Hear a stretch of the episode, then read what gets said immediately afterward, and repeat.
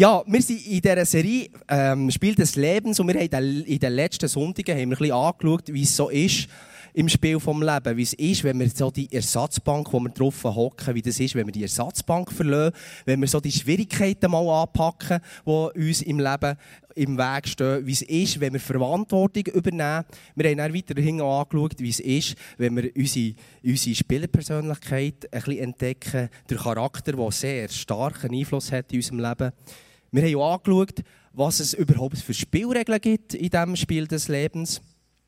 Und heute ist, wie Claudia schon gesagt hat, mein Thema heute Abend, feiere das Erreichte. Ausgeschieden sein ist nicht das Ende. Und das passt ja extrem gerade so zum letzten Dienstag. Ich glaube, die ganze Schweiz ist vor dem Fernsehen gehockt, hat so richtig unsere Fußballnazi angeführt, hat so richtig gefähnet, hat so richtig mitgelegt. Also meine Fingernägel waren recht abgecatcht nach dem Spiel und so der Herzfrequenzpegel, der ist immer auf und ab.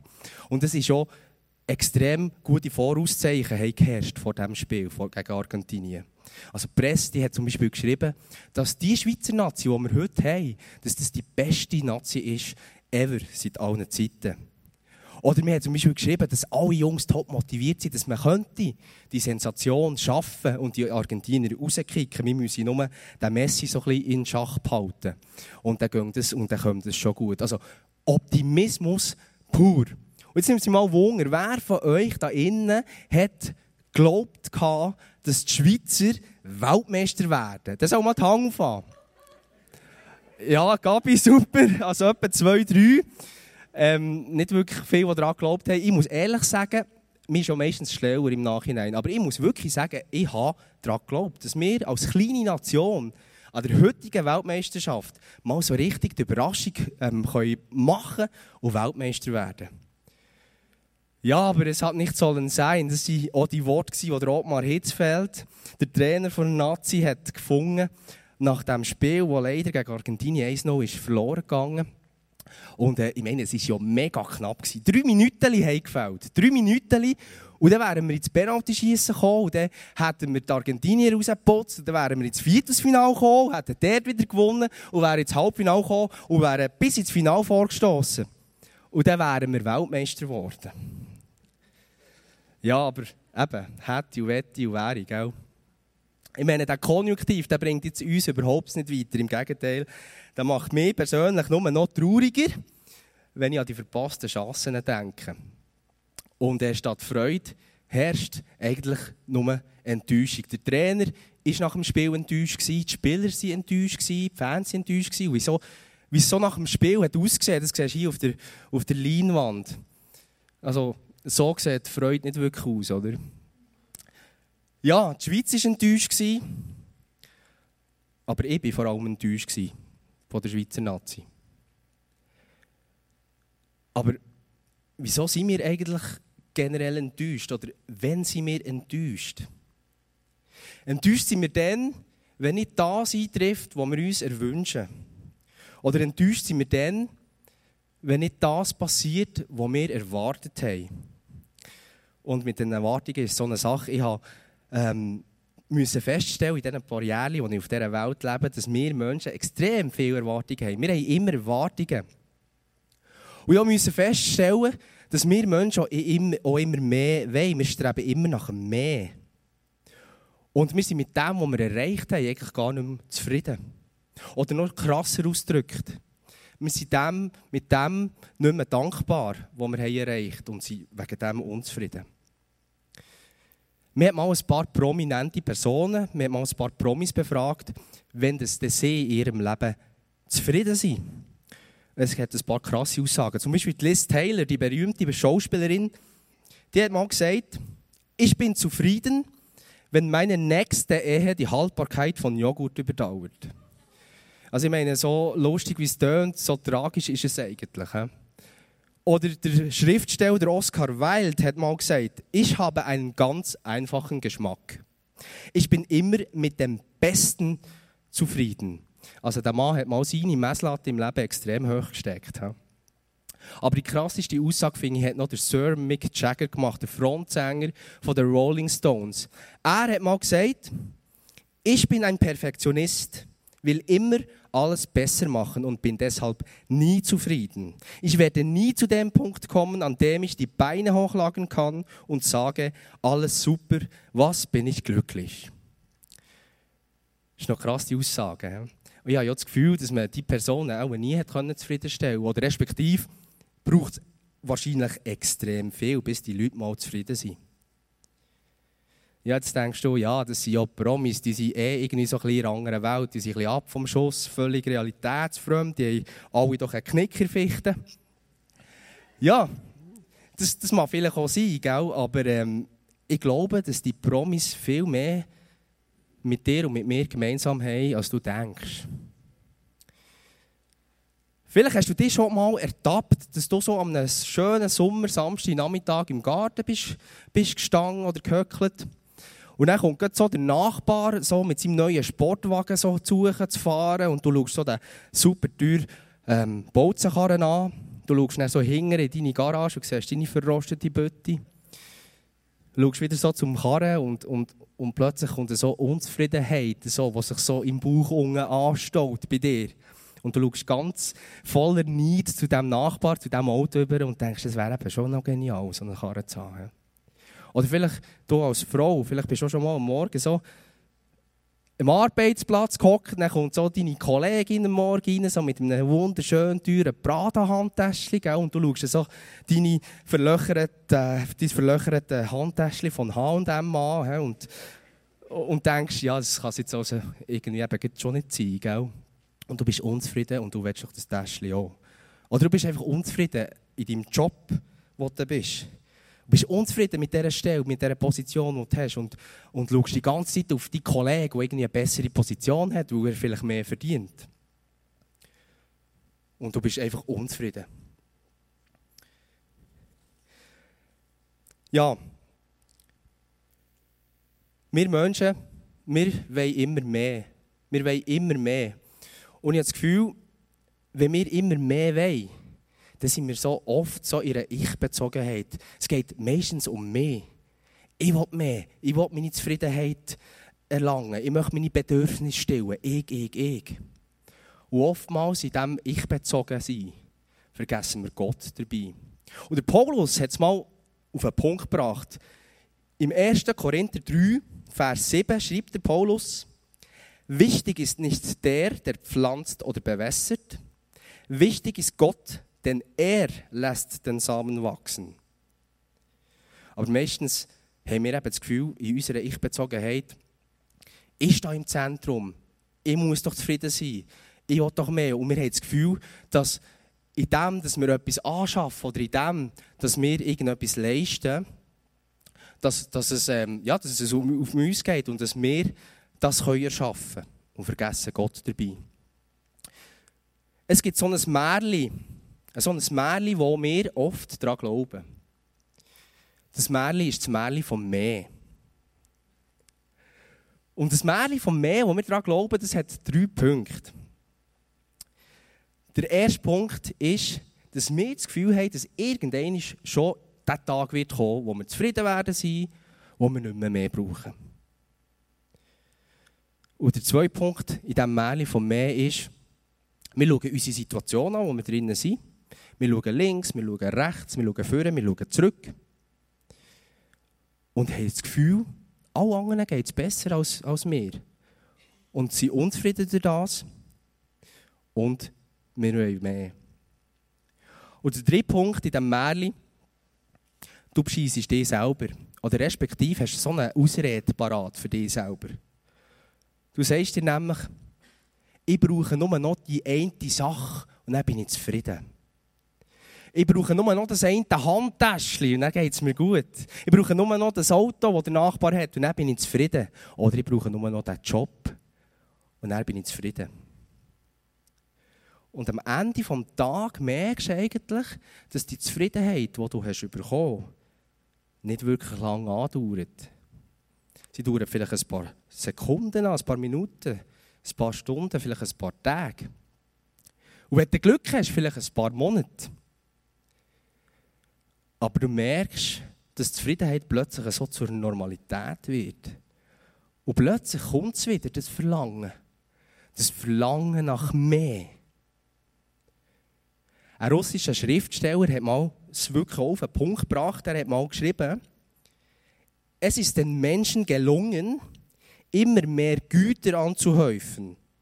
Aber die Freude in dieser Welt ist immer weniger geworden. Ist noch krass mit dieser Freude, die immer weniger wird. Die Marilyn Monroe, die ihr sicher alle kennt oder respektive schon äh, gehört habt vorher, die äh, berühmte Hollywood-Ikone der 50er Jahre, die war schon steinreich, Marilyn Monroe. Sie hat ja x Hollywood-Streifen gedreht. Sie war wunderschön, extrem attraktive Frau, sexy Frau. Die Frauen haben sie benitten, die Männer haben sie begehrt. Aber am Ende ist Marilyn Monroe extrem einsam und hat wahrscheinlich Selbstmord begangen. Ja, was wäre eigentlich, wenn jetzt Marilyn Monroe noch ein paar Millionen mehr hätte auf ihrem Konto gehabt? Was wäre, wenn Marilyn noch ein Film mehr hätte gedreht? Was wäre, wenn Monroe noch einmal mehr auf der Titelseite vom Time Magazine wäre gestanden? Oder es wäre gewesen, wenn Marilyn noch eine Affäre mehr hätte gehabt. Wäre sich dann glücklich und zufrieden gewesen? Ich weiß es nicht, aber ich wage es zu bezweifeln. Es gibt im Alten Testament gibt's auch so einen Mann, der hat auch immer mehr wollen. Es war quasi der König von mehr wollen. Und von dem habt ihr sicher alle schon gehört, es war niemand anderes als der König Salomo. Der König Salomo war extrem weise. Der Salomo war mächtig, er hatte Macht, er hatte Ländereien, er war der König vom Volk Israel damals. Und er ist, er ist begabt, er ist talentiert, extrem flink. Und der König Salomo hat sich selber mal gesagt, das steht im Prediger 2, Vers 1, ich entschloss mich, das Leben zu genießen und glücklich zu sein. Das sind ja mal gute Voraussetzungen, das ist ja nichts Schlechtes. Und der Salomo, der hat wirklich sein Leben genossen. Der hat, der hat riesige Partys geschmissen. So gross und so viele Leute eingeladen, dass Hunderte von Viechern müssen, müssen daran glauben. Ähm, Schafe, die man gemetzelt hat, Ziegen und, und, und Küngle und was es alles gibt, für das all die Leute können verköstigt werden im Hof. Und der Salomo der hat sich wirklich nur mit dem Besten und mit dem Schönsten zufrieden gegeben. Er hat zum Beispiel riesige Gärten anpflanzen Er hat viele verschiedene größere oder kleinere Häuser gehabt, die wunderschön gebaut wurden. Er hat Gold im Überfluss, er hat Ländereien gehabt. Er hat ein riesiges Orchester gehabt, sogar, das an seinem Hof tagtäglich gespielt hat für ihn. Und sogar an seinem mächtigen Palast haben über 150.000 Bauleute dran gehabt, während 13 Jahren, bis der Palast ist gestanden. Und der Salomo, der hat, der hat 1000 Frauen gehabt. Ja, ich meine, 1000 Frauen sind ja noch eins, aber 1000 Schwiegermütter, gell? Also. Ja, und der Salomo, der Salomo, der, der schreibt ein paar Verse später, im Prediger 2, Vers 10 schreibt er, ich konnte mir alles verschaffen, was meinen Augen gefiel, und ich versagte mir keine Freude. Das ist noch krass. Der Salomo, der etwa der weiseste Mann, der jemals auf dieser Welt gelebt hat, kommt zur Erkenntnis, zum Fazit, dass all die Sachen, all die Reichtümer, die er hatte, all das Land, all der Palast und das Gold, dass das ihm nicht auf Dauer eine Zufriedenheit hat gegeben Ich habe das selber auch erlebt, so die, die, die, die Abwesenheit von der Zufriedenheit oder respektive die Unzufriedenheit. Ich habe fast sieben Jahre lang im Casino gearbeitet in Bern. Und dort, die Leute, die sie kommen, die, die Gäste, die sind schon mal unzufrieden ins Casino gekommen. Und dann haben sie angefangen spielen, dann haben sie angefangen gewinnen. Und nicht irgendwie ein paar Fränkchen. Sie haben hunderte, tausende Franken, sogar zehntausende von Franken haben sie gewonnen. Aber die Leute waren nicht zufrieden mit diesem Gewinn. Nein, sie haben mehr wollen. Sie haben mehr Geld eingesetzt, für dass sie, dass sie noch größere Gewinne können, können erzielen können. Aber am Ende des Tages, schlussendlich, haben sie, haben sie alles verzockt, alles verspielt und sie logischerweise noch unzufriedener aus dem Casino raus, als sie rein sind gekommen. Ja, ich glaube, wenn wir das Glück und wenn wir Zufriedenheit in dem suchen, in dem, dass wir mehr wollen, dann kommen wir so in einen Teufelskreis rein. Wir sagen auch der Teufelskreis vom Hedonismus. Der Hedonismus, das ist altgriechisch übersetzt, heisst nichts anderes als Lust, als Begierde, als Spaß und, und Freude. Das ist Spaß und Freude, ist ja eigentlich nichts Schlechtes. Aber es geht hier um die Menge, es geht hier um den Fokus und wie du es auslebst. Und wenn wir so in diesem Teufelskreis sind, von diesem Hedonismus, dann haben wir das Gefühl, uns fehlt etwas. Wir verspüren irgendwie so eine Leere in uns. Wir verspüren so einen Mangel in uns. Und wenn wir in diesem Teufelskreis sind vom Hedonismus, dann haben wir das Gefühl, wir müssen uns irgendetwas anschaffen, damit der Mangel weggeht, damit es den Mangel füllt. Und wir haben das Gefühl, dass dann, nachdem dass wir Sachen angeschafft haben, dass die Zufriedenheit sich vermehrt. Aber das Einzige, was sich wirklich vermehrt, sind nämlich unsere Wünsche. Nämlich unsere Wünsche nach mehr. Wenn wir doch das haben, dann wollen wir doch wieder etwas anderes und noch wieder etwas Größeres und noch mehr und noch mehr. Ja, mal vor kurzem habe ich so eine Werbung gesehen von Philadelphia. Also nicht die Stadt Philadelphia, sondern der Frischkäse Philadelphia, den du morgen so aufs Brot kannst streichen kannst. Und in dieser Werbung sagt so, eine Frauenstimme sagt so, wenn du bei diesem Frischkäse keine vollkommene Zufriedenheit hast, dann schick ihn und du bekommst das Geld zurück. Das ist so, Geld zurück Garantie.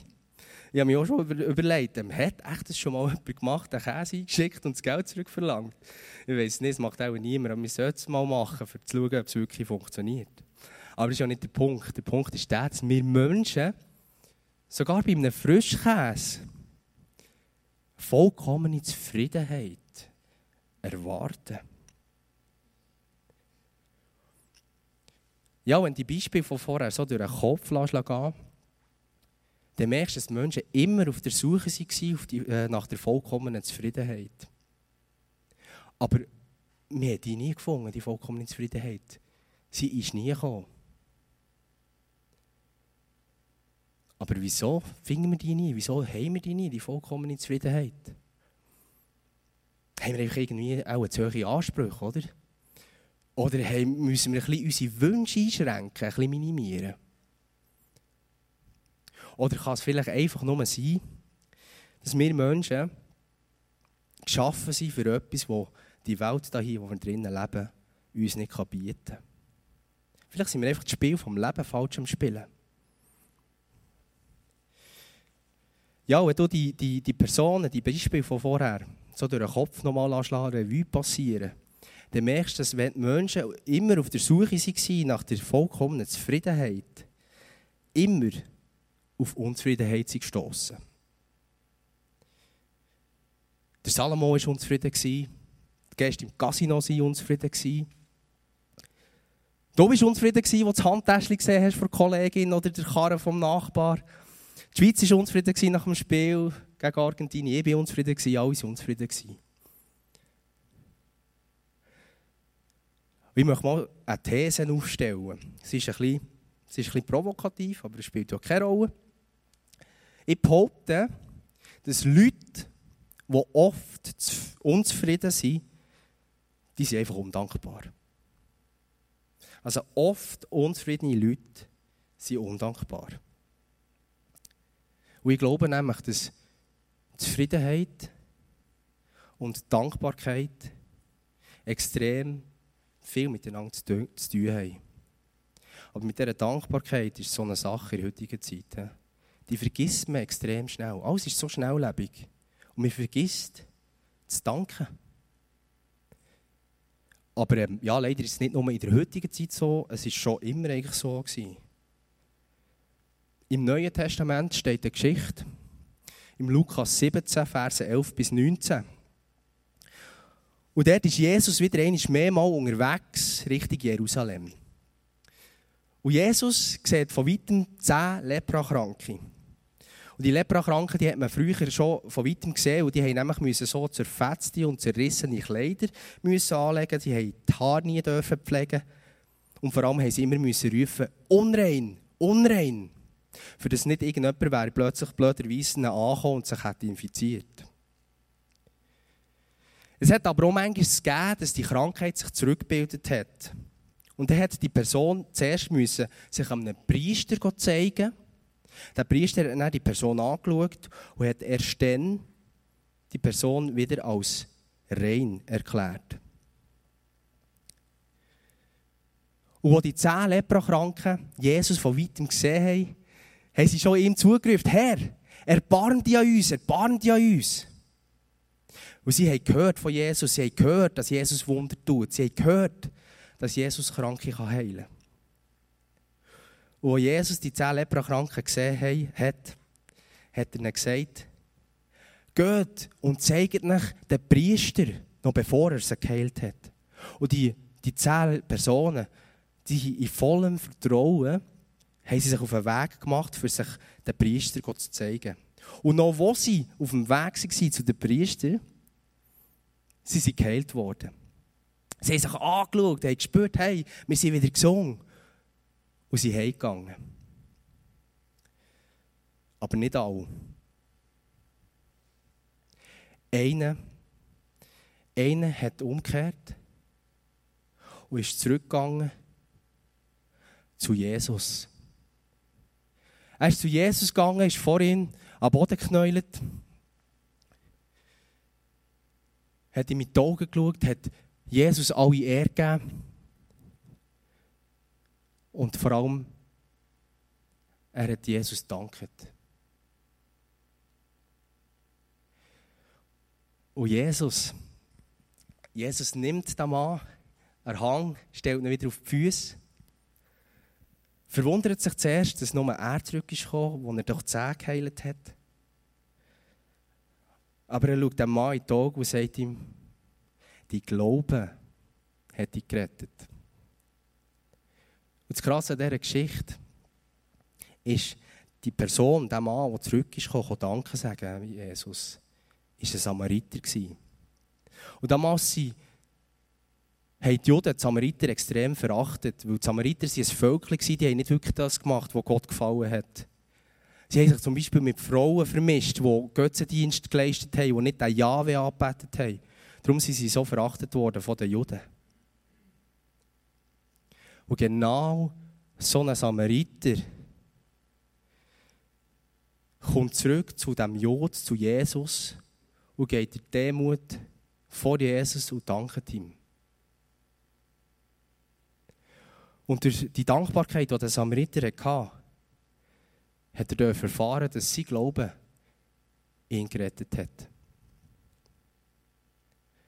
Ich glaube, dass Gott nicht von dir und von mir verlangt, dass wir ihm danken. Aber doch habe ich das Gefühl, dass sich Gott extrem freut, wenn wir, wenn wir ihm danken. Weil Dankbarkeit ist schon ein Ausdruck von Demut. Und ich glaube, Gott möchte, dass wir Menschen so in eine Demut, tagtäglich in eine Demut hineinkommen wo wir erst in dieser Demut das ganze Ausmaß von der Gnade von Gott können erfahren und können spüren Und wenn du dankbar bist, dann lässt du nämlich den Stolz und deine Arroganz ab. Und dann geht es dir nämlich nicht mehr um dich. Und wenn du dankbar bist, dann bist du zufrieden mit dem, was Gott dir gibt. Und wenn du dankbar bist, dann bist du vor allem zufrieden mit dem, was du hast. Ich habe immer das Gefühl, dass je mehr dass ich bekomme, was ich mir gewünscht habe, desto dankbarer bin ich. Aber es ist eben noch so ein bisschen trügerisch an dieser Dankbarkeit, weil dort habe ich dann auch wieder das Gefühl, ich muss mehr haben, damit ich dankbarer bin. Und so ist es ja nicht. Und manchmal haben wir Menschen haben überhaupt gar keine Ahnung, für was wir überhaupt dankbar sein sollen. bis zu dem Punkt, wo wir das, wo wir sollten, dankbar sein dafür, nicht mehr haben oder wenn es uns genommen wird.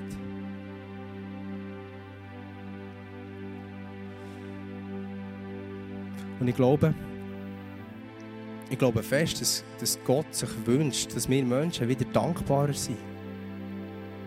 Und erst dann kann er so richtig sein Ausmaß von, von seiner Liebe uns offenbaren. Wo Jesus als Mensch auf dieser Welt gelebt hat, hat er Gott auch immer gedankt. Bevor Jesus Wasser zu Wein gemacht hat, hat er Gott gedankt. Bevor er die 5000 Personen hat gesättigt, hat er Gott gedankt. Bevor Jesus mit seinen Jüngern das letzte Abendmahl genommen hat, hat er Gott gedankt. Also Jesus hat immer, bevor er Wunder vollbracht hat auf dieser Welt, hat er seinem Vater im Himmel gedankt.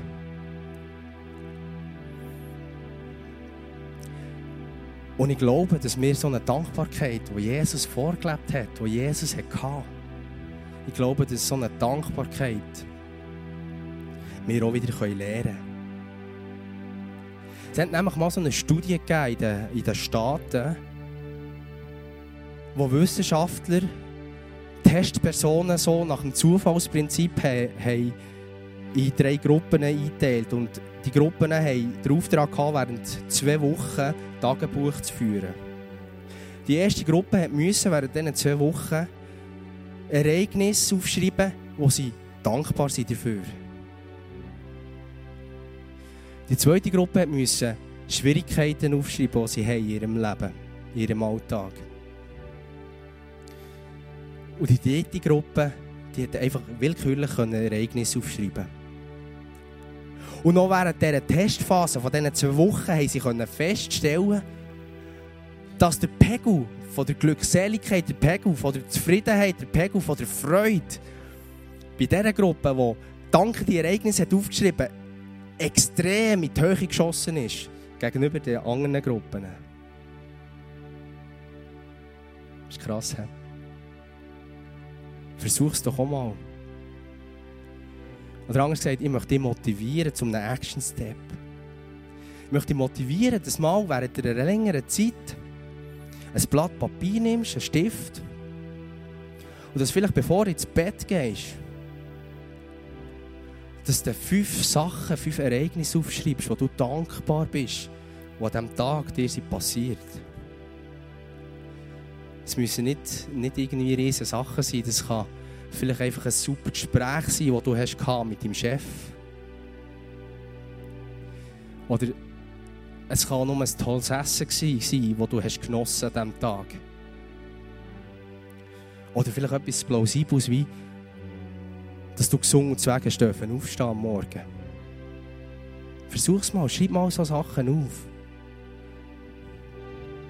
Ja, und denk daran, dass wenn du so Sachen aufschreibst, denk daran, dass jedes einzelne Ereignis ein Geschenk ist von diesem Gott für dich. Denk daran beim Aufschreiben, wie gut der Gott ist, der dir solche Geschenke macht. Denk daran, beim Aufschreiben, dass jedes einzelne Geschenk, ob es gross ist, ob es klein ist, dass jedes einzelne Geschenk nichts anderes ist als ein Ausdruck von der Liebe, die Gott für dich und für mich hat. Und ich glaube, dass die ewige und bedingungslose Liebe von unserem Gott für die Menschheit. Ich glaube, dass es dass nur die Liebe von Gott zu uns uns eine vollkommene Zufriedenheit geben kann. Ich möchte einladen, dass wir zusammen als ganze Kirche aufstehen, vor den Gott kommen und ich möchte beten.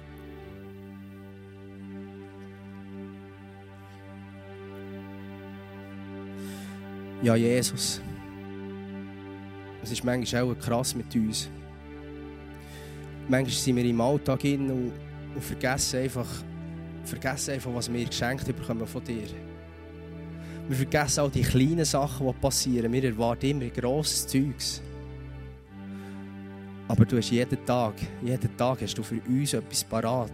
Ein kleines Geschenk, ein grosses Geschenk. Egal was. Es tut mir leid, Jesus, wenn wir manchmal einfach drüber schauen. Und irgendwie in der Hitze vom Alltag nicht mehr das schätzen wissen.